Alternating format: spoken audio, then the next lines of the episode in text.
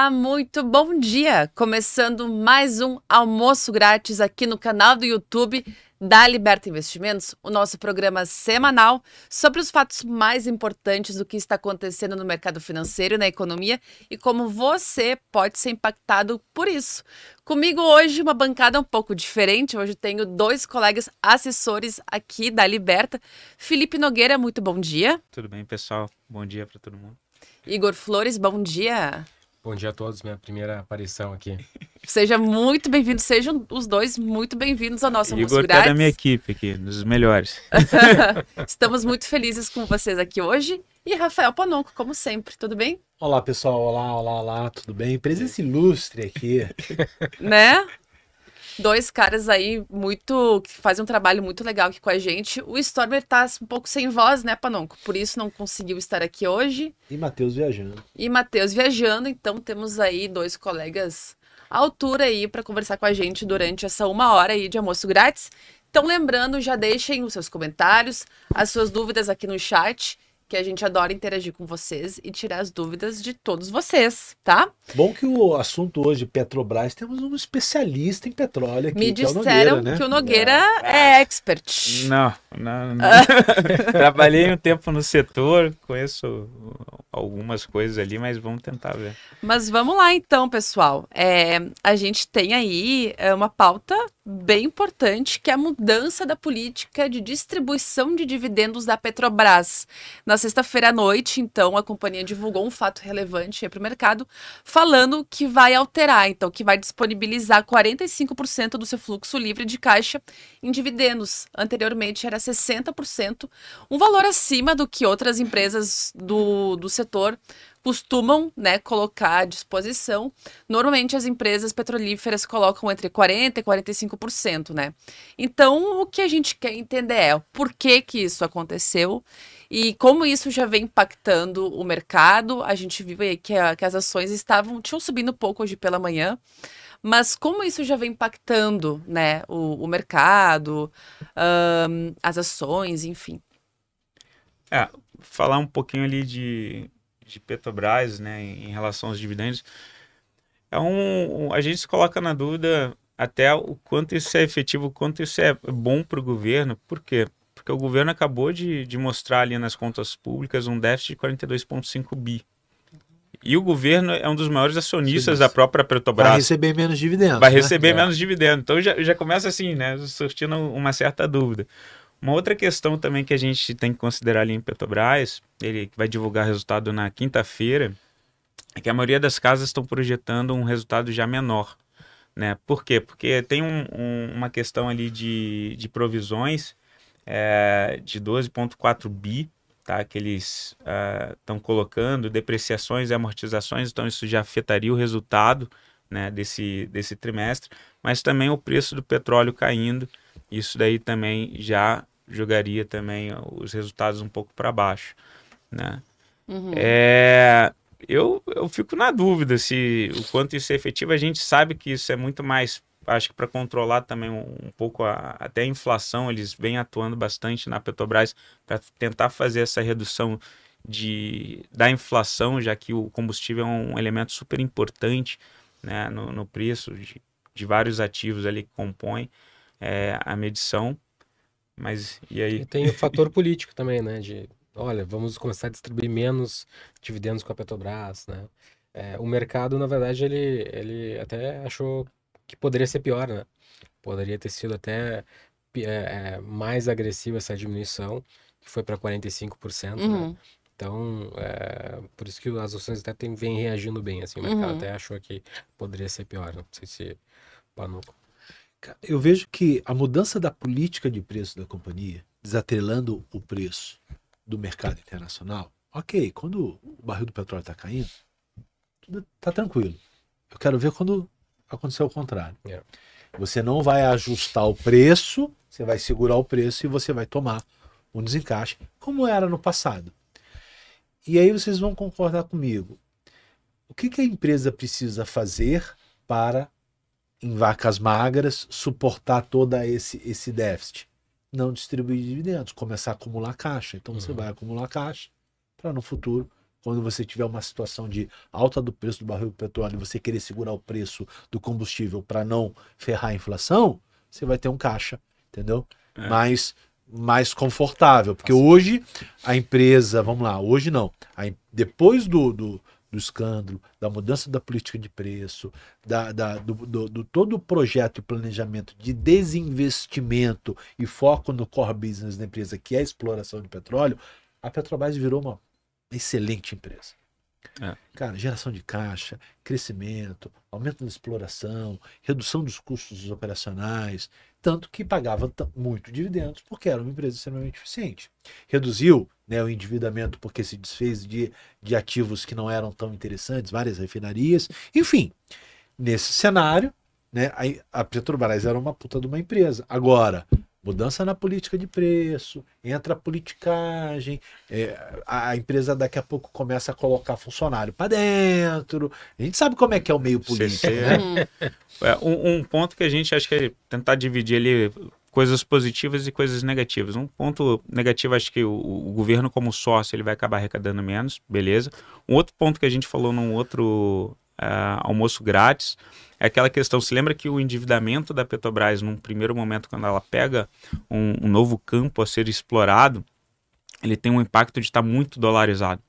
Né? E aí ele assume um compromisso com a Agência Nacional de Petróleo de ir nacionalizando a produção à medida que os anos vão passando. Mas o início, né, que é, É um puto investimento. é um baita investimento, e os Isso foi fornecedores. deso- des- ela, ela ficou desobrigada a fazer esse, esse, esse aporte, esse investimento. Aham. Mas os custos sempre iniciais, eles são dolarizados, porque são serviços que eles não estão constantemente aqui. Sim. Que é rig position, que é posicionamento de plataforma, Aham. é pipeline laydown, que é construção de dutos. E aí tem essa questão da variação cambial e do preço da commodity oscilando. Se você ficar travado, de repente a tua despesa vai aumentar muito e a tua receita vai estar lá embaixo, então você vai ter um problema. É, isso daí seriam, acho que talvez os pontos negativos. Um ponto positivo, e até tentando recordar, porque a reforma tributária sempre vem e volta, né? E o pessoal já falava em 2021, é, é quando vieram, por exemplo, a- a- essa proposta em 2021, qual era o, o intuito de você diminuir a- os dividendos? Né? Ou pelo menos aumentar a tributação, por exemplo, de dividendos. Era você, né, quando você tem uma empresa, você vai lá tirar o teu DRE, você vai ver o quanto que você teve de receita no mês, né? Aí você vai ver o que, que você vai pagar, os juros, tudo. E aí depois tem incidência de tributos. Eles estavam tentando fazer o seguinte, ó, eu vou tentar desestimular a distribuição de dividendos, né? Mas eu vou tentar fazer também com que esse dinheiro da dessa receita operacional seja reinvestida na própria empresa. Uhum. Então eles queriam diminuir a tributação da parte da pessoa jurídica e aumentar a tributação dos dividendos. Então, eu acho que ao desestimular, por exemplo, o JCP, ao se desestimular o dividendos, é uma tentativa também de você fazer com que esse dinheiro fique dentro da empresa, né? E com isso ela vai crescer. Se, pô, se, se ela está com dinheiro em caixa, ela pode de repente su- suportar, criar um colchão, né? Para sustentar ou para sobreviver durante essas oscilações de preço de petróleo e dólar, é um ponto. Mas também qual seria o intuito que já se falava lá em 2021. É, é, de repente, você está com dinheiro dentro de caixa, você vai ter mais ou menos três opções. Ou você vai desenvolver novos produtos, ou você vai comprar concorrentes, né? E aí teria a opção dos dividendos, só que aí você está desestimulando essa saída. Então você forçaria principalmente ou você comprar novos concorrentes, novos segmentos, né? Ou desenvolver novos produtos.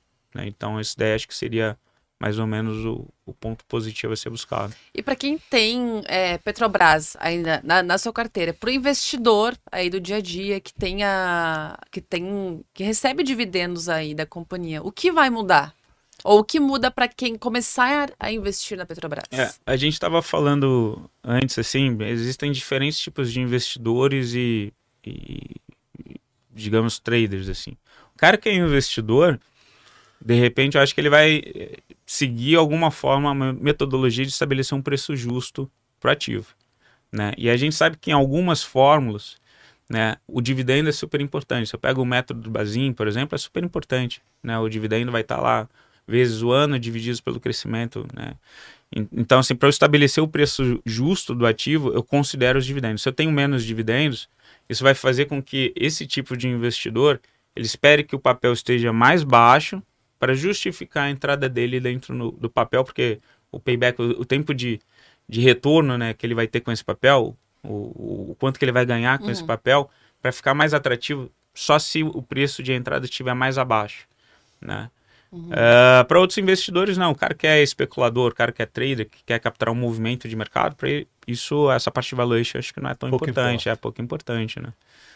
É, na minha visão, Petrobras era um ativo que a gente tinha recomendado há um bom tempo atrás compra.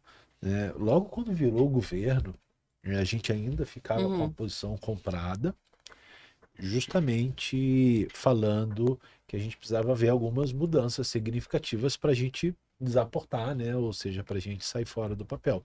Isso de alguma forma aconteceu. Cara, mudança no, no, no- no comando da empresa, da forma como foi feita, é, mudanças nas políticas, né, o governo, é, naquela época que o governo tarifou a exportação né, do, do, do- petróleo, eu falei, cara, tudo isso aqui já começa a fazer sentido, começar a reduzir posição, que Petrobras também já vinha negociando a 27, 28, 29, o colega ali agora falando, ó, tá 31 agora, Uhum. Cara, olhando a ela 31, se você for comparar com os pares internacionais, ok, tem desconto. Mas diante dessa instabilidade política, essa ingerência política na empresa, vale a pena? Eu acho que não. Uhum. Se tiver ter Petrobras na carteira, ah, vai ter ali, sobrou alguma coisinha, ok. Mas ter 10% de participação, cara, eu, eu já acho que não faz, não faz sentido, Uhum. não, não, não fecha na minha conta o risco que você corre diante de um governo que tem uma, uma visão de que a empresa tem um cunho social, né? Uhum. É. Exato. É aquela assim, ah, a empresa tem a obrigação dela social, com o preço do combustível. Ok, perfeito. Agora, o meu dinheiro não tem cunho social, cara. O meu dinheiro para investimento, eu quero rentabilidade, eu quero lucro. Né? Social eu já faço com o imposto que eu, que eu pago. Uhum. Né? O meu imposto, cara, é, é social. Então eu vejo dessa forma. Eu não teria Ela vai ficar descontada, né, frente aos pares. Se comparar com uma Chevron, por exemplo, que não tem Sim, interferência sempre política, descontada. sempre vai estar só É o momento, então, de, de mais cautela quando se trata de Petrobras. Sim. É, Sim. essa, até essa subida aí, de novo, tem muito a ver com essa previsão de ser algo que fosse pior, né? Uhum. E como foi uma, um movimento não tão ruim, a pouco não tava isso no preço. Então começa a dar uma, um movimento de curto prazo, não é o movimento do investidor aqui de.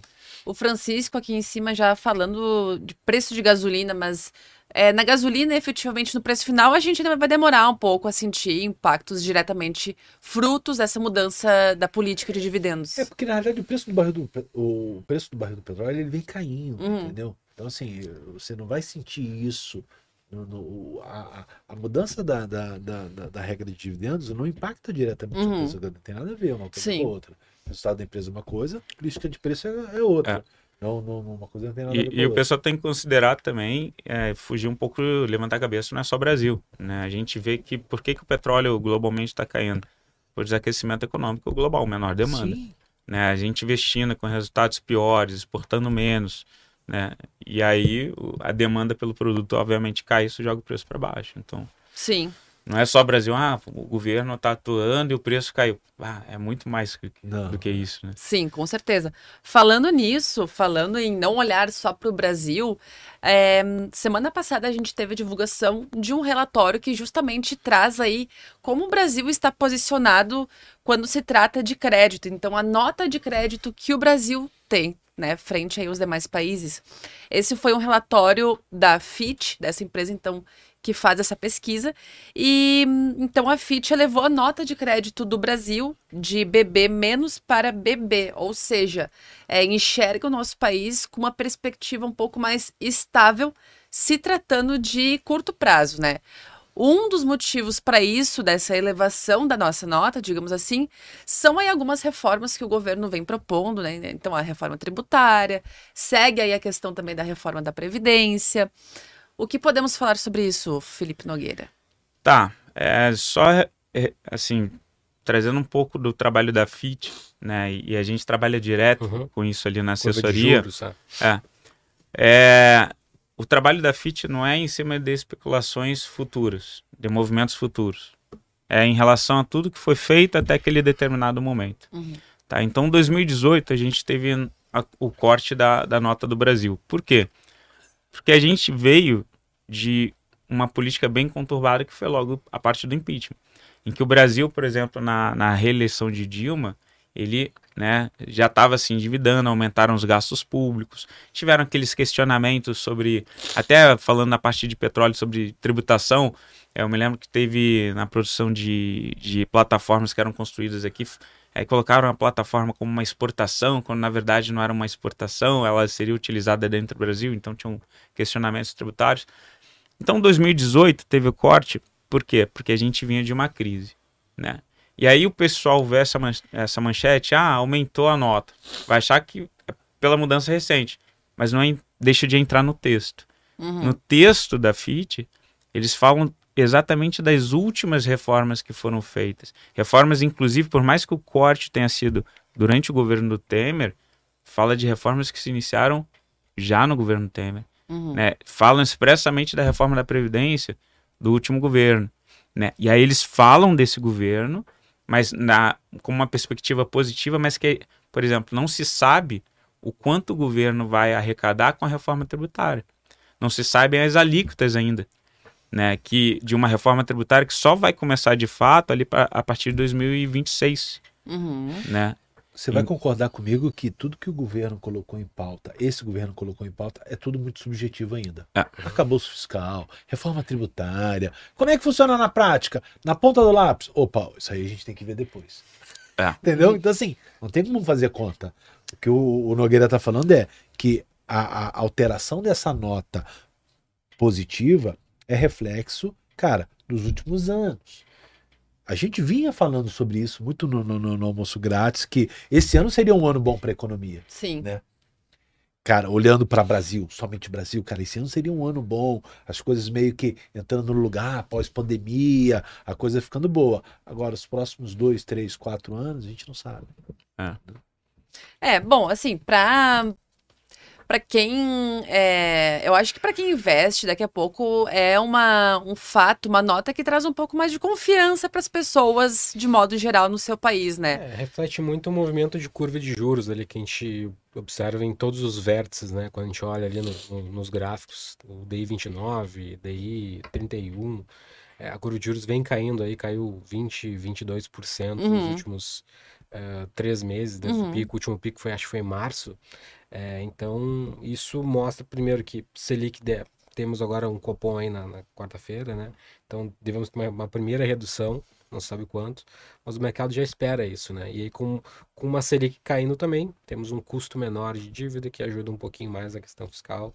E, enfim, é, é um voto de confiança também Imagina, Sim. Assim, é, falando, falando nisso, essa é uma semana que a gente tem alguns eventos, né? O, o Copom, então, a divulgação da nova taxa de juros aqui no Brasil. Também temos a divulgação de alguns resultados das empresas listadas em bolsa. Mas falando em Copom, né? A gente já falou muito sobre isso aqui no, no Almoço Grátis, em vários outros eventos da Liberta também. Tivemos aí um, um período, um bom período de manutenção. Desde 2021 a gente não vê nenhum corte na taxa. Mas agora, em agosto de 2023, existe uma grande possibilidade de haver o primeiro corte na nossa taxa de juros aqui no Brasil, né? Uh, vocês acreditam que isso pode vir a acontecer realmente? Se sim, de quanto? Qual, qual seria é, 0,25, 0,50? O mercado tem visto 0,25, né? É. Eu acho que se o Copom não fizer uma redução agora, vai haver uma, uma desancoragem muito, muito grave, muito grande, assim, com relação a isso. É, todo o mercado prevê já um corte, uma parte prevê o 0,50, uma, uma maioria, uma, uma maioria para uma, uma, pequena margem, prevê 0,25. Uhum. Imagino deve vir 0,25 mesmo, no primeiro corte. O primeiro né? corte é um corte é, mais. 0,25 só sinalizar alguma coisa, né? Uhum. Mas se não houver o corte, é, pode, pode mexer nas expectativas de forma mais, mais expressiva, assim. Uhum. É. O pessoal questiona muito, acho, por que, que não cortou se a inflação já caiu lá para 3,16, né? É, a gente tem que, acho que, revisitar um pouco o conceito do Banco Central. Para que, que serve o Banco Central, né? E, e, inclusive, o relatório da FIT cita como um ponto positivo o Banco Central ter virado um, uma entidade independente. Uhum. Né? É para você preservar o poder de compra da moeda, e você buscar a meta da inflação. E se a gente olha as últimas atas do governo, né, eles falaram o seguinte, ó, por essa política, por essa é, reforma tributária sem você estabelecer as alíquotas, pelo aumento de gasto que a gente está vendo, né, que teve esse déficit de 42,5 bi, é, essa injeção de dinheiro em circulação, que é fruto desse déficit, né, isso prejudicaria a inflação, né, é, leva também em consideração, fala sobre a inflação global como um todo, que outras taxas estão sendo elevadas ainda, né? A gente viu Estados Unidos agora recentemente, Europa também. É, mas em princípio, eu acho que fizeram uma pesquisa ali uh, de, das, uh, das entidades analisadas, 46 já disseram que concordo que é 0,25. Eu acho que o corte. E, e, a gente vê isso na, nos juros futuros, os DIs futuros ali. A gente fez muito swap ali com, com o pessoal para capturar uhum. justamente essa, essa queda de juros futuro. Né? É, e muita gente hoje está atrás de pré-fixados, né? A gente já vê que o movimento dos, dos, dos prés já, já deram uma passada, né? Hoje é difícil encontrar Sim. um pré muito mais atrativo porque os juros já, já cederam Sim. muito, né? Então, uh, muitas vezes, comprar um pré-fixado hoje, você vai estar rodando é, por algum tempo abaixo da Selic, né? Rodando abaixo do CDI, né? Para capturar aquele movimento futuro uhum. de, de, juros mais, mais baixos, né? Hoje o Focus, salvo engano, saiu em 9,25, né? Nova, redução, Cês, 24. Vocês estão enxergando algum título com taxa pré interessante? Acho que ainda tem, né? A gente... É... Alguns com fluxo mensal 13%. É. É, tem tá, algumas... mas é de curto prazo. Não, não de prazo mais longos. É, é. Esse é de a 10 13? Anos. É, 13%. Cara, eu tava olhando outro dia, tudo 12, 12 é. e pouquinho. Aí Caiu o que bastante. eu via maior tinha um prazo menor por causa da alíquota do IR e tal. É, tem é. até alguns emissores bancários aí que estão que, que tem. Mas como tem um fluxo mensal de pagamento, para o emissor, a duration diminui muito. Então é ah, é verdade. Então isso ajuda a manter uma coerência ali com, com, com o custo para quem está emitindo, né? Agora, de fato, emissores é, de crédito privado, ou enfim, é, as melhores taxas são os movimentos mais curtos. Né? Só que pegando uma, uma taxa pré-curta, tu vai abrir mão tu de vai, todo é. aquele ganho, vai vencer o papel, e aí tu vai estar tá lá, bom, agora tá 9, vou ter o quê? É. Mas a título de exemplo, esse emissor de 13% tem cliente meu que tem na carteira ali de novembro a dezembro entrou a 14,5%. É, é, vem caindo. Né? Mas teve movida, por exemplo, saiu a 20,15% pré. Né? 20,11. Saiu, é. Então a gente já passou um período com taxas bem elevadas pré. Agora continua, né? A dúvida é, é, e aí a gente vem trabalhando bastante com os clientes ali, vai vir a mudança do Banco Central. 2025, provavelmente, esse corte de taxa de juros vai ser um pouco mais efetiva, mais abrupta. Porque, por mais que o Banco Central seja uma entidade responsável ali para uh, ah, manter a inflação dentro da meta e preservar o valor da, da moeda, eles acreditam, uh, segundo uma linha mais heterodoxa, que o pessoal gosta de falar, né? Uhum. que essa inflação um pouco maior não seria problema, porque você geraria PIB, você geraria empregabilidade, então seria positivo para o Brasil de certa forma. Né? Só que isso reflete em política mais inflacionária né? E ainda mais, então, a gente acabou de falar da o governo, o Banco Central mesmo está falando, ó, não vou cortar a taxa de juros porque esse, essa política é mais populista, mais inflacionária, está uhum. injetando dinheiro, está gerando um déficit puro. E a gente vai ter isso lá na frente. Então fica um ponto legal, aproveitando que acho que as taxas ainda estão estressadas, acho que o, o Igor não sei o que, que o Igor acha, acho que sei. Mas para proteger de inflação também, acho que é, está interessante, não só os Eu acho que as maiores oportunidades pré-fixadas hoje são, na verdade, né, os papéis pós-fixados e PCA+.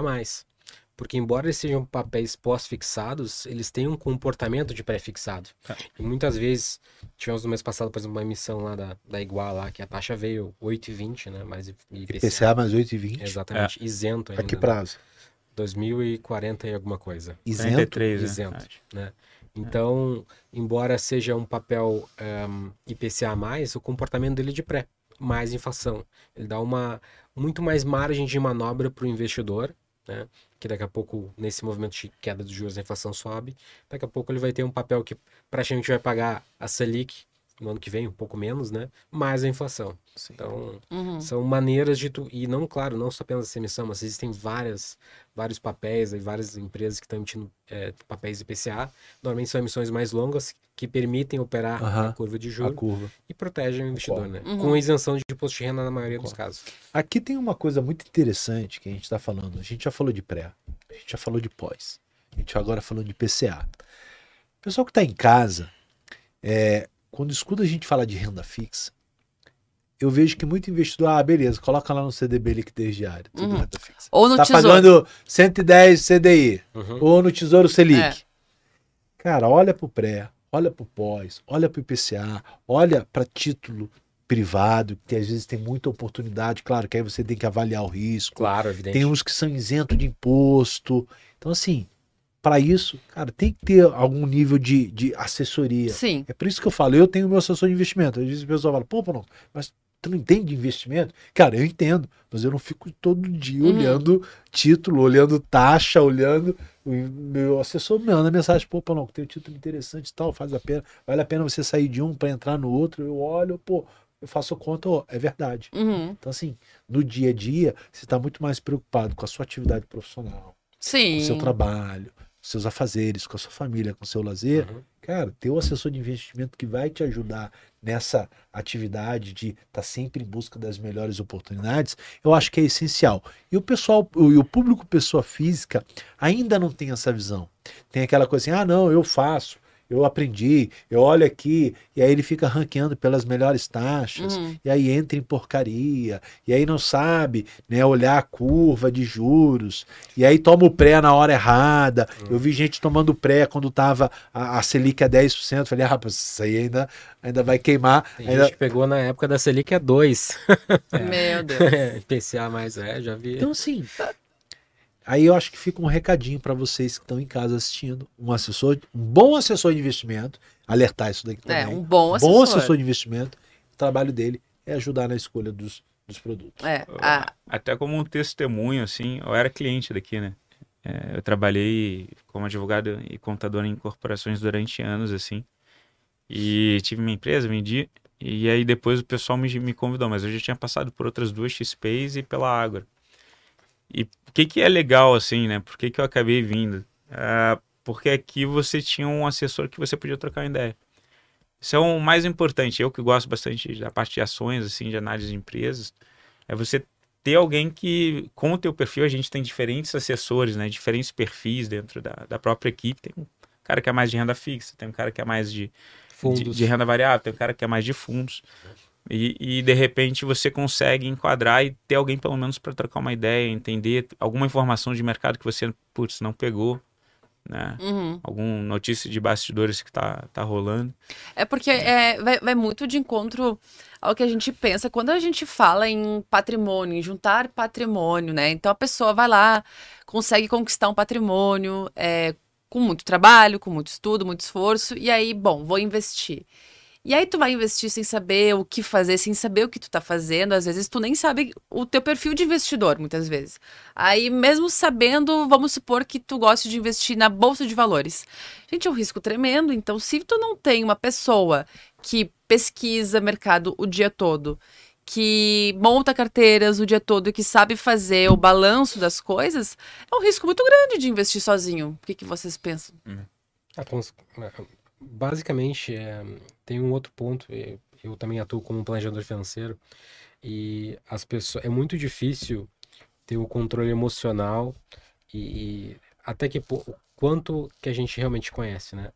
Então, por exemplo, eu na minha própria carteira é, existe uma certa é, existe um- uma tendência de eu querer prever alguns movimentos. Tem uma, existe um viés Uhum. Né, na- no que, de como eu penso, né? E muitas vezes esse viés atrapalha. Uma segunda pessoa ajuda muito mais nesse tipo de, de, de julgamento, né? Uma segunda opinião é importante. Eu acho que esse é um dos principais trabalhos, principalmente quando a gente trabalha assim com informação, trabalha na, na educação do Uhum. investidor, não apenas é, a- falando sobre produtos, etc., mas sim é, colocando um, um segundo ponto. Olha, nós chegou a olhar isso, né? tem renda variável, tem renda fixa, tudo isso tem, tem seus, seus momentos, tem seu, seu ciclo de mercado, né? Então a gente tem que aproveitar A- a- esse. Aproveitando que a gente tem um mestre do judô aqui, e, e lembrando Opa. uma frase do Stormer, Ah, o Stormer ele diz que o mercado é o humilhador mor, né? E é legal, a gente fez um, um almoço grátis que a gente falava, né, como que o jiu-jitsu, como que o judô, ele acaba te ajudando ali na, na parte dos investimentos. né? E uma coisa legal é, é isso, assim, tipo, eu me lembro lá na Corpore, no Rio de Janeiro, anos, anos atrás, que é- fica em São Conrado, e é do lado da Rocinha e um dos bairros mais nobres, por exemplo, né? E no judô tem isso também, né? O Panuco, para quem não sabe, mestre aí. É, é chaval.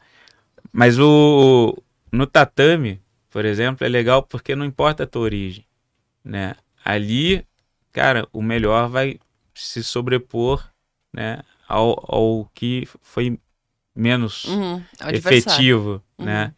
E isso é interessante. E no mercado é isso. Às vezes não é porque você foi um excelente médico, não é porque você é um excelente engenheiro que você vai chegar no mercado financeiro e você putz, vai deslanchar, né? É, e até porque o que é deslanchar no mercado financeiro, né? Também é, ah, é, é muito subjetivo, né, Panunco?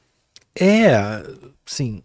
Eu, eu, eu falo que a maioria das pessoas no mercado estão sempre em busca da próxima grande oportunidade. E eu já tenho mais de 10 anos no mercado, Nogueira, Igor também. E a gente sabe que essa grande oportunidade é um foguete que tu não pega. Entendeu? Tu vai pegar ele quando ele já tá lá não sei aonde, aí tu tá bom, ganha um dinheirinho. É muito mais interessante você gastar a tua energia, o teu esforço, montando um portfólio que ele tenha uma curva de crescimento no médio e longo prazo, do que ficar parado buscando, perdendo energia, buscando o próximo foguete. Porque o mercado ele tem essa aleatoriedade. Você não sabe o que vai acontecer amanhã. Essa é a grande verdade. E essa também é uma das grandes graças, né, do, É. do mercado. Você querer prever, cara, qual é o próximo papel. E aí você vê, ah, eu vou colocar todas as minhas fichas aqui ó, nessa empresa. Aí o negócio não anda, não anda, não anda. E tu tá com o teu dinheiro ali perdendo oportunidade. O custo de oportunidade no Brasil ele é gigante. Gigantesco. Ele é gigantesco, né? E aí tu tá ali perdendo, perdendo, daqui a pouco tu tira aquele negócio do ano. Uhum. E aí tu se sente uma porcaria. Eu percebo que a grande maioria das pessoas estão sempre em busca do qual é o próximo foguete. E normalmente qual é a conta que ela faz? Ela começa a procurar o papel que caiu 80, 90%. Uhum. E a maioria são os papéis que são as porcarias, entendeu? Porque ela, ela começa a analisar o barato ou caro pelo preço de ontem. Então, se ontem tava. Ontem eu digo, nos últimos meses, sei Uhum. lá. Se on, para trás tava, o papel custava 30 e agora ele custa 2 reais, tá baratíssimo. Só que ele não pergunta por que, que caiu de 30 para 2. É. É a diferença Ele do valor ancora pro o preço, né? anterior, né?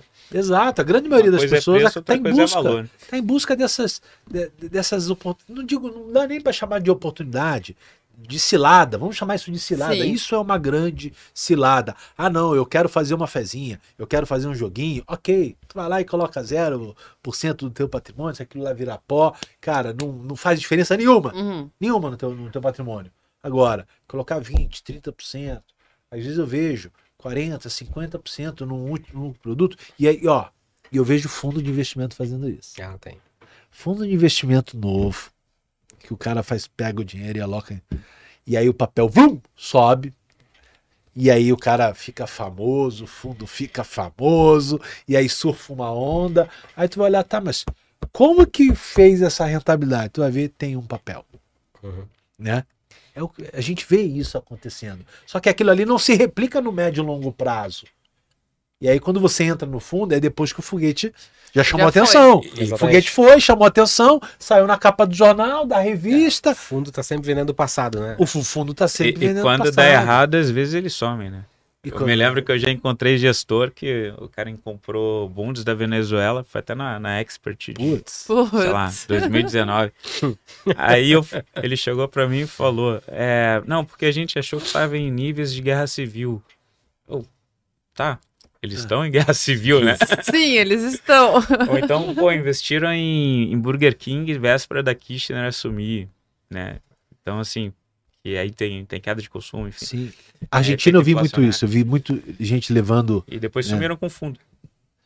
investindo na Argentina, isso assim, quatro anos atrás, achando que ia melhorar e ps, piorou e só foi ladeira abaixo. Então, por isso que é muito importante poder contar, como o Igor está falando, com uma segunda opinião, com pessoas que entendem, que estudam tudo isso e que podem nos informar sobre assuntos importantes. Tipo uma outra pauta que eu quero puxar agora, que eu tenho algumas dúvidas, que é sobre o JCP. O que é o JCP? Os juros sobre capital próprio. E temos aí também mudanças em vista por conta da reforma tributária. Então, o que, que vocês podem nos dizer a respeito de como funciona esse, esses juros sobre capital próprio e quais mudanças a gente pode ver a partir dessa reforma que, se 100% aprovada, deve entrar em vigor só em 2026? Tá. É, vamos diferenciar, né? Onde que está previsto, onde que, que tem isso. A gente tem lá a Lei 6404, que é a Lei das SAs, ela regula o funcionamento das empresas né, de sociedades abertas, aber, as sociedades Anônimas. anônimas abertas e as fechadas, né? É... E aí a gente tem o dividendo que estabeleceu-se que ele é isento de imposto de renda, então quando chega a empresa, eu tiro lá o DRE, demonstração do resultado da empresa, vou ver o quanto que teve de receita, o que, que eu vou ter que gastar com matéria-prima, com o pessoal, né? eventualmente vou ter que pagar uns juros de banco, tudo. Aí você tem a incidência da, das contribuições sociais, do imposto de renda e você tem um lucro.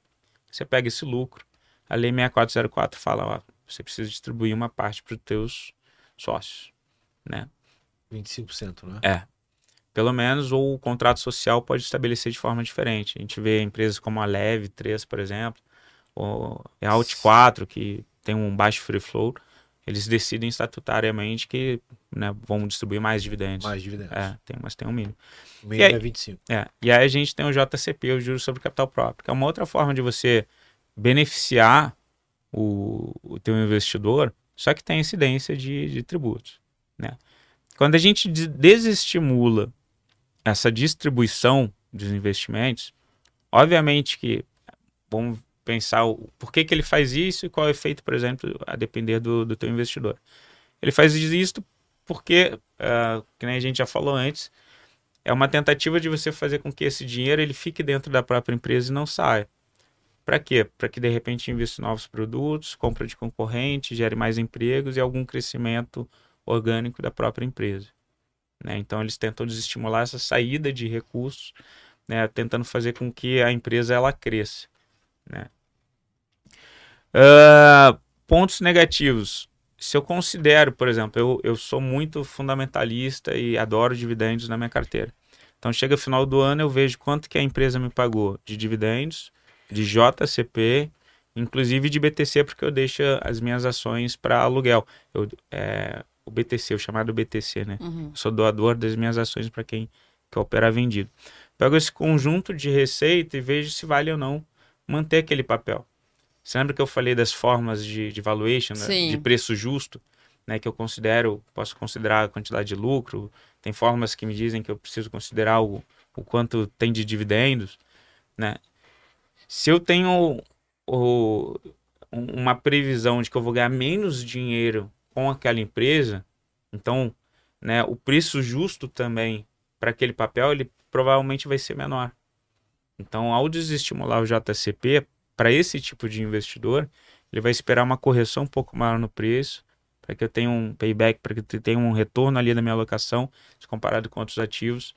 Uh, eu necessariamente vou ter que ter uma entrada mais baixa para me justificar uma posição, uma tomada de posição. Acho que é mais ou menos por aí.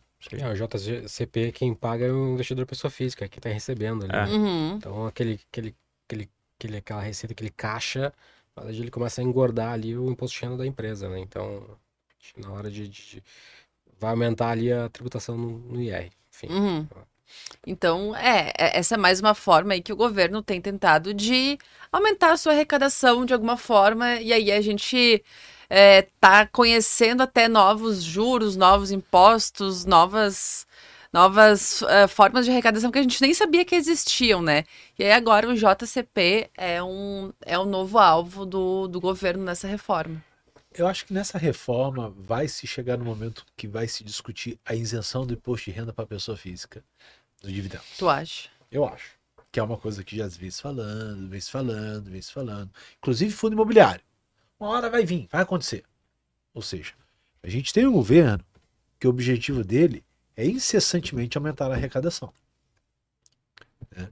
Outro dia estavam falando dos fundos exclusivos, né? Do Uhum. aumento É. da, da, da, Esses da- devem certo. da arrecadação e tal. Só que a principal justificativa que eu vejo é: ah, mas o Brasil é um dos, uni- é um dos poucos países que não se tributa dividendos. Todos os países de primeiro mundo tributam esses dividendos. Porém, não se conta né, a versão da história por completo. Se você for olhar a carga tributária dessas empresas nesses países, é bem menor do que a carga tributária É só No Brasil. história. né? E o Exato. retorno dado pelo governo. né? Tu tira a fotografia ali, ó, não, aqui, ó. Tem toda a tributação É. em cima da empresa. Aí quando vai de dividendo, tu vai tributar mais ainda. O governo, ele é teu sócio de 50%. Só que ele não toma o risco. Hum. Ele só vai na boa, só vai no lucro. Aí fica difícil empreender no Brasil. A grande verdade é essa, entendeu? É. Então eu vejo como realmente ruim essa tarifação do, do- do- do- do- do- do- dos dividendos. Sei que ela vai acontecer. Eu acho que vai sim impactar muita, muita empresa, entendeu? Mas o governo é o governo que a gente tem hoje. É o que a maioria escolheu. Então, É. Uhum. Eu trouxe dois pontos, né? É, eu fiz uma pesquisa como é que funciona em alguns outros países a partir de dividendos. Né? Nos Estados Unidos eu vi ali que tanto o acionista quanto a empresa eles pagam impostos sobre dividendos, cada um uma parte, né? É, em 2021 o Biden ele aumentou para quem tem renda superior a um milhão, ele aumentou a alíquota. Eu estava vendo que na Alemanha a alíquota é de 25%, mas de fato, assim, o imposto pago antes, né? Porque você tem CDR, você tem tributos ali dentro, né? Aqui é muito maior do que lá, né? E o retorno dado pelo governo é bem melhor do que o que a gente tem aqui, né? Aí eu vi que a Alemanha e na Reino Unido e França eles têm faixas de alíquotas, o que não, a princípio não seria o projeto por aqui Uhum. né? Então existe uma diferença. Mas um- uma coisa que me, eu morei um tempo fora também, uma coisa que eu me Onde? lembro, eu morei na Suíça. É, pensando o quê? O cara. Peraí, peraí, peraí. peraí, peraí. Vamos lá. Carioca, jiu-jiteiro, da Asa Delta, não, não, não, Asa Delta. paraquedista, Que paraquedista, Paraquedista. cara. Cara, da que- indústria de petróleo, advogado, e agora morava na Suíça. Morava na Tá Suíça. pensando o quê? Pensando Eu ia pra Finlândia trabalhar. Ah, Ah, eu trabalhei em algumas empresas fora, assim. O, até perdi, não, mas uma coisa, essa, até essa questão de tributação. Suíça, pô.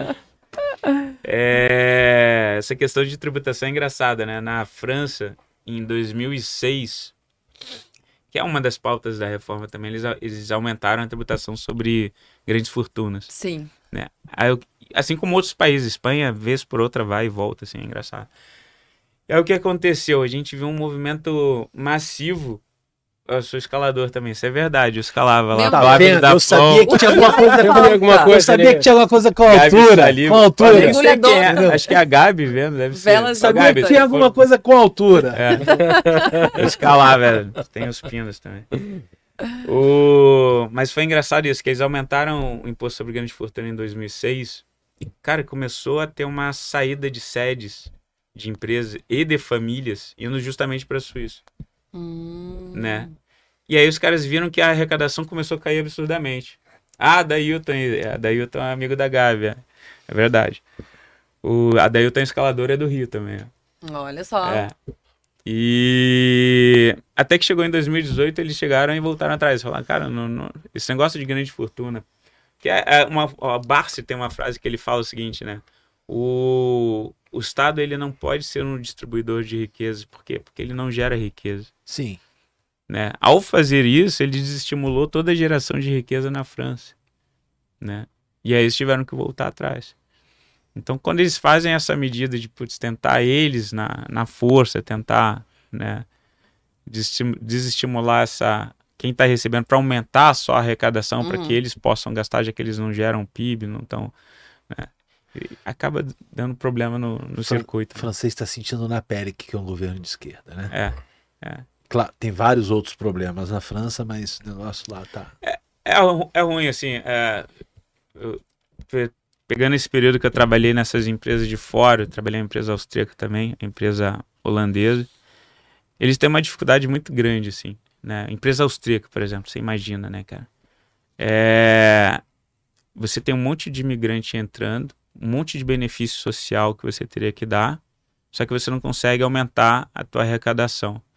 E aquele dinheiro que você de repente investiria numa infraestrutura, até como um colchão de liquidez para piores momentos, tu não consegue, por quê? Porque você já tem um drive todo direcionado para benefícios sociais que, que não necessariamente vão te ajudar na indústria, por exemplo.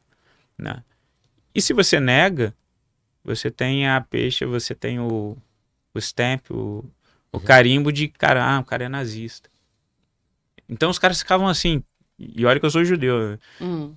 E os caras falavam comigo assim, cara, é difícil porque tu acaba não tendo mobilidade para o Estado, né? Tem um monte de a mídia internacional falando, ah, recebam os refugiados da Síria, não sei o que, tudo. Tá, beleza, vou dar um monte de benefício social, mas isso não aumentou minha arrecadação, tem mais gente dependendo, se quando entrar um período os de recessão, problemas sociais. tem menos dinheiro para estimular a economia, para uma política de welfare state, por exemplo. E É. para a máquina continuar rodando, tem que gerar crescimento econômico, tem que É. gerar riqueza. né? Aquilo que ele falou é a grande verdade. O Estado ele não produz riqueza, mas ele distribui. Então ele está distribuindo o dinheiro de alguém que está produzindo. Essa é a grande verdade. Entendeu?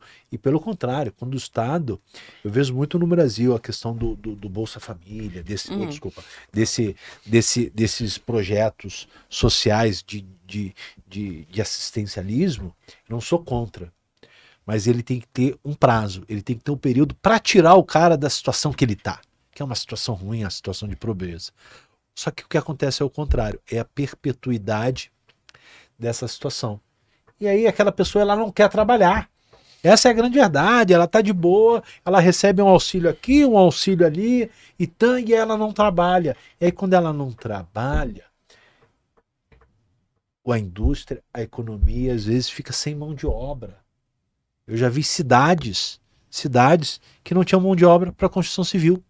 Ah. Cidades do interior que não tem muita Sim. população, porque a grande maioria estava no benefício. Uhum.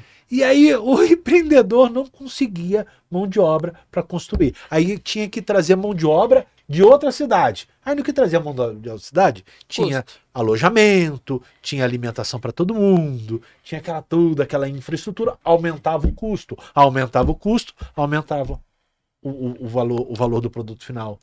Então assim, esses detalhes que às vezes as pessoas não conseguem entender, Uhum. que faz a diferença. Tem um, um outro ponto engraçado e polêmico, a, a, des- a recente desoneração para veículos, né?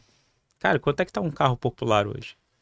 Quase 100 mil. 70 mil. É, um, barato, um, acho se- que um 70 mil, né? 70, e- entre 70 e 80, eu acho. É. Aquele aquele Kind da da da, da, da Quid, Renault. É. O Qui, é, sei olha, é o Quid. Aí eu- desoneraram o, o veículo, que digamos que, que foi de 80 para 70 mil. uhum. O, a classe mais baixa vai comprar um carro de 70 mil? Não. ainda não vai comprar. Quem é que se beneficiou disso? Jogou pra galera. A grande verdade jogou pra galera, É. né? Ó, fizemos aqui uma. É. Ainda tá Zerei 70 os mil. estoques é. dos veículos, foi pro pobre isso? Não. A gente 70 sabe que mil? Quantos anos o cara vai pagar isso daí? não. É. Né? Mas isso sobre é, o aumento dos impostos sobre as empresas e grandes fortunas, a gente vê que na França, como a gente estava falando, a, a violência por lá aumentou muito. A questão do tráfico, tudo isso gira quando tu tem uma saída de grandes empresas e problemas com empregabilidade. Aqui no Brasil, com essa. Vamos supor que essa reforma seja aprovada lá em 2026. Possivelmente a gente vai ver algumas empresas saindo do, do, do, do nosso país, caso essa tributação toda aí seja, seja efetiva. Vocês acham que isso pode A acontecer? indústria automobilística mesmo, que o, já que o tá indo. Nogueira já falou, Cara, quantas grandes montadoras já foram embora do Brasil? A indústria automobilística ela emprega muita gente. Então ela sempre A cadeia é muito ficou grande, né? cadeia muito grande. Então ela sempre foi refém dela mesma. Porque ela não é uma indústria é, eficiente no Brasil. Ela sempre dependeu do subsídio do governo. E diante desse subsídio, o que, que acontece?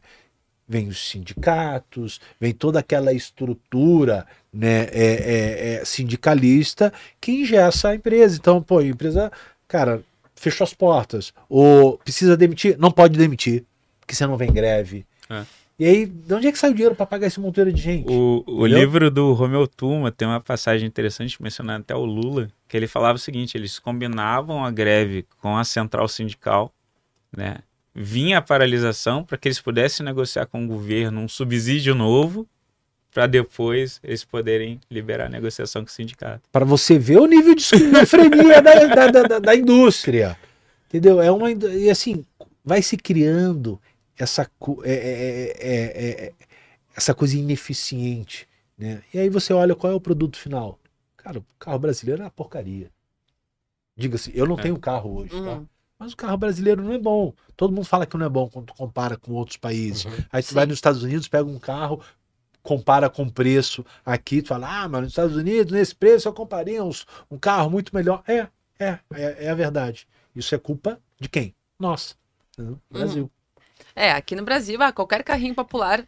Eu tava olhando porque eu quero comprar um carro, eu fiquei assim, não sei se vai ser agora, porque um Argo ali, 1.0, 75 mil, a média, sabe? E quando eu, eu lembro que quando eu era criança, lá, 2000, 75 mil tu comprava uma caminhonete, era um, um carrão, assim. Então, realmente, o, o Nogueira trouxe um bom ponto. Essa desoneração dos veículos foi boa pra quem? Aí no chat, alguém alguém tem alguma opinião sobre isso? Isso pode ser legal da gente, da gente falar. É. Voltando para a questão do, dos juros. Então, vocês, enquanto assessores, a gente tem aí, durante muito tempo, a renda fixa no Brasil foi aí o grande o grande protagonista, né, para os investidores. Então, a renda fixa, os juros estavam altos. É, vocês veem a, a Selic agora caindo ah, gradativamente. Ah, até onde vocês enxergam a Selic caindo? É, e o que, que vocês diriam para os investidores que têm que tem muita posição em renda fixa agora? Olha, é, a- a, a Selic deve cair até onde a inflação, a elevação da inflação vai permitir ela é, cair, tá? O Focus hoje, nova, o novo Focus aí, 9,25 para o ano que vem, é um termômetro, né? Isso aí o tempo todo é revisado, toda semana isso se muda. É, pode ser 9, pode ser 9,5, pode ser 10, enfim, não se sabe, depende como que a inflação vai reagir. É, mas deve sim cair, irá cair, e aí começa um movimento, né, de ágil nesses papéis pré-fixados que foram tomados, né, nessas, assim como os pós-fixados vão começar a, a, a perder aquele retorno. Então, aquele CDB lá do banco, que deixava o investidor confortável com seu 1% ao mês, é, perdão, é, isso vai começar a ficar mais raro, mais difícil, vai começar a gerar um certo incômodo, ele vai começar a migrar para outros ativos. É, só que aí ele já ele já não pegou o pré-fixado mais elevado lá atrás, né? É, então ele deve fugir para outra coisa. Pode fugir para os fundos imobiliários que devem sim se valorizar, tem um grande, é, uma grande apreciação de, de valor patrimonial agora com queda de Selic, né? É, e bem como a bolsa aí que, enfim, é, vem tendo uma, menos agora no curto prazo tivemos uma, uma boa alta ainda. Uhum. Nogueira, o que, que tu, tu acha desse cenário? É, eu tô alinhado com o Flores ali, eu acho que vai fazer um pouso suave, né? Não vai ser uma coisa. Acho que ainda tem oportunidades boas ali na plataforma, né? Acho que no, em, em governos mais populistas eu sou mais voltado ali para inflação, né? Apesar de que a gente pegou bastante pré, inclusive saídas antecipadas, né? Por Uhum. causa da marcação ao mercado. À à medida que os juros vão caindo, traduzindo, né? O investidor ele olha, ah, na plataforma tem já títulos mais baixos do que o que o fulaninho está carregando em carteira e quer me vender. Então eu prefiro pagar um ágio no que ele tem do que ir na plataforma e pegar. né? Isso Uhum. permite um lucro para quem já entrou e já está carregando esses títulos aí. Ah, em termos de estratégia, ah, o que, que geralmente muda assim para gente? O Panunco que é bastante renda variável também. Quando a gente tem aumento de inflação com aumento de Selic, geralmente o pessoal sai de tudo que é mais especulativo, né? Você vê esse movimento dos Estados Unidos, por exemplo, as criptos, empresas de tecnologia, elas sofrem. O pessoal vai mais para renda fixa. Aconteceu a mesma coisa aqui recentemente, o pessoal né, vai para um CDI mais, porque o CDI está subindo, uh, fez um platô ali de Selic, o pessoal foi para pré. Agora que a gente está nesse movimento inverso de queda, a gente vê o pessoal com mais apetite a risco, né? Por quê? Porque um crescimento orgânico de uma empresa, é, a média de crescimento delas, com os dividendos, com o JCP, né, tudo que está sendo afetado, então o pessoal está tá repensando, mas acaba eventualmente sendo mais atrativo do que ir para os próximos títulos. Né? Então a gente viu esse movimento de, de ações, a bolsa subiu para caramba, 124 pontos chegou a bater. A gente vê fundos imobiliários, que também é renda variável, né? disparou fundos imobiliários. Né? Então, eu acho que a gente vai voltar ao que era há dois anos e meio para trás, uhum. um pouco, né?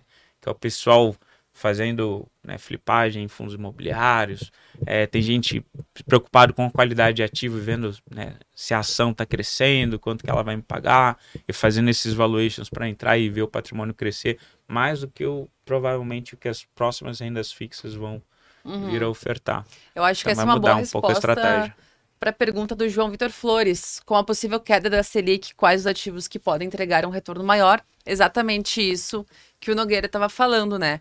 Uh, a gente tem aí, é, a gente sabe que a gente tem aqui na empresa, muitas pessoas gostam dos FIAGROS, né? Que são os fundos imobiliários ligados ao agronegócio. Até a gente elaborou aí um, um guia sobre FIAGROS, né, Panuco? A gente tem um relatório com é. três recomendações, três bons FIAGROS né, que, tá, que a gente defende muito a questão da diversificação, uhum. é uma uhum. oportunidade de estar num setor que é forte, que é o, que é o setor que mais contribui para o PIB brasileiro. Então, sim, a gente tem esse uhum. relatório uhum. que está no ar. Vocês seguem é, vendo no agronegócio uma, uma boa oportunidade, independente do, do tipo de ativo, sendo um fiagro, sendo uma debênture em alguma empresa do setor? Sempre. É, o que mais importa aí é também a composição né, do que, que entra nesse fiagro aí. Uhum. Tem essa análise, mas evidentemente Sim. que o segmento é, é muito forte, é uhum. muito interessante, né? Sim. É. Eu já, eu sou meio crítico, né, de, de Brasil, assim. Não que nem o Leandro, assim, né? Que às vezes pega um pouco mais pesado. Mas o, eu acho assim, né? O brasileiro, ele não sabe matemática, não fala inglês, né? A gente tem dificuldade de desenvolvimento de novas tecnologias. Se a gente olha para o PIB do Brasil, 30, 33% flutua ali, mas 30% que seja do PIB é, é agro. É agro. É setor agro. Né? E você vai ficar de fora desse mercado. Né? Então, mas é muito que nem o Flores disse, assim. Não é porque você tem um, uma manta dizendo que é do agro, que o negócio é bom. A gente, claro. é. da mesma forma. Tem muita pegadinha dentro. É. O setor também é um setor que tem algumas armadilhas, né? As modinhas, né? É. E o pessoal acaba aproveitando, Sim, encapsulando produtos lá dentro que às vezes são de alto risco, mas é a mesma coisa a questão de escolha de ações. É, e isso às vezes não bate muito para mim, assim. Talvez ah, o lado contador falando cara entra numa ação, não sabe nem que a empresa faz, quais são os números da empresa. É a mesma coisa no, no crédito privado, é a mesma coisa num, num título de renda fixa. Você tem, tem que entender como é que está o número da empresa. Né? Não é só saber se tem FGC e se é isento de imposto de renda, porque também se der um caos no FGC, de repente o pessoal vai ficar vendo navios. Né? Então você entender o que a empresa faz. É a mesma coisa, entrar no, no Fiagro e saber o que, que tem lá dentro. Às vezes pode ter terra, às vezes tem garantia real, às vezes não tem garantia nenhuma. Às vezes são né, diferentes indicadores, uhum. né? Então tem que. Aí o trabalho do assessor é legal por causa disso. É isso aí. Bem, já que estamos no final do programa, deixa o e-mail de vocês, deixa o contato de vocês é. para a turma. aí o pessoal entra em contato direto. Ué. Aproveitem aí, pessoal. Bom, quem quiser contatar e precisar de algum auxílio, eu trabalho aqui no segmento private, é Igor Flores.